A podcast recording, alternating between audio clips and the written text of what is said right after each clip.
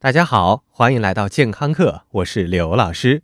虽然我们人类并不是冬眠的动物，但是一到冬天，人就懒劲儿丛生。有人说春天不努力，夏天徒伤悲，然后拖延症一犯，又告诉自己夏天不锻炼，秋天出街难。待春去秋来，又警醒自己，秋天再不运动，过年回家相亲指定嫁不出去了。还有些人说天气不错的时候，用了最大的意志力去鞭策自己运动，几乎都是坚持下来了。看到皑皑白雪，再看看家里的暖气，唉，还是宅在家里长肉吧。今天我们的健康课就来聊一聊，怎么让你在冬天继续运动起来。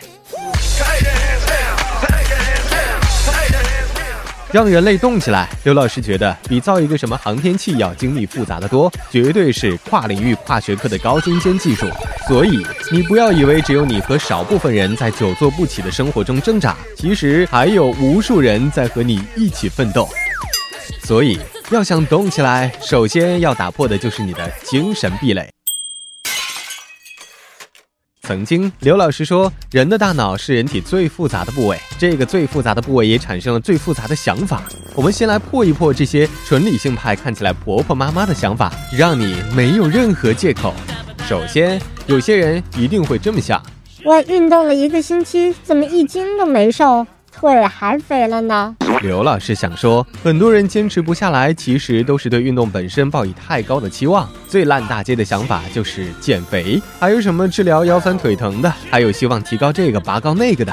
不是说运动没有这么多好处，只是大家的期望太高，短时间内能实现的几乎没有。于是你就变相送给自己一个放弃的理由。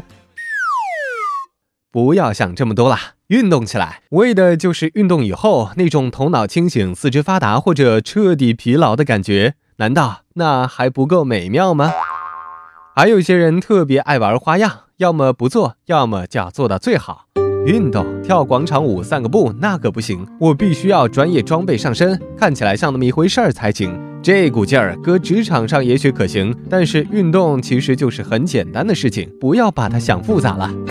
即便是最简单的慢跑鞋，就能让你的身体充满中彩票的劲儿。只要你有鞋，你有半个小时的时间，你有可以遮住性感部位的衣服，那就跑起来吧。普通的慢跑不仅不会磨损关节，不会得阑尾炎，不会胃下垂，不会消化不良，更不会让你跑成大象腿。敢问你们见过哪只羚羊跑成大象腿了？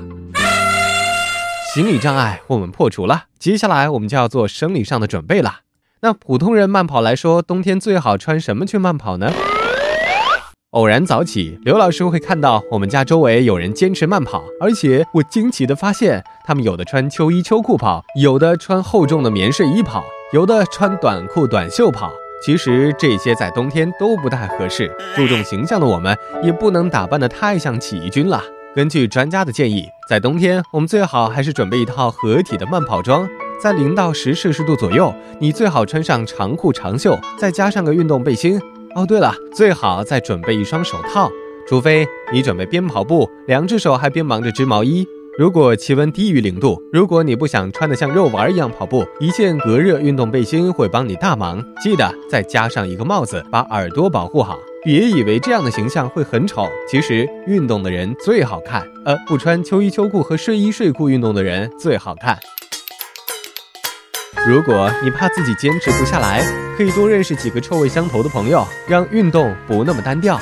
当然，如果你的男朋友、女朋友也能陪你跑步，那就更好了。有氧运动能让我们这些天天久坐不起、脑袋浑浊的上班族有一种换了大脑的感觉。不过，如果你体重 BMI 指数超过二十五，先从骑自行车和游泳开始吧。只是游玩需要加倍的意志力来对抗食欲。如果你体重正常，一周只要二点五小时的运动就可以保持你的心血管健康了。在原始丛林里奔跑是为了活得更长，在都市丛林中奔跑则是为了活得更好。感谢收听。回见。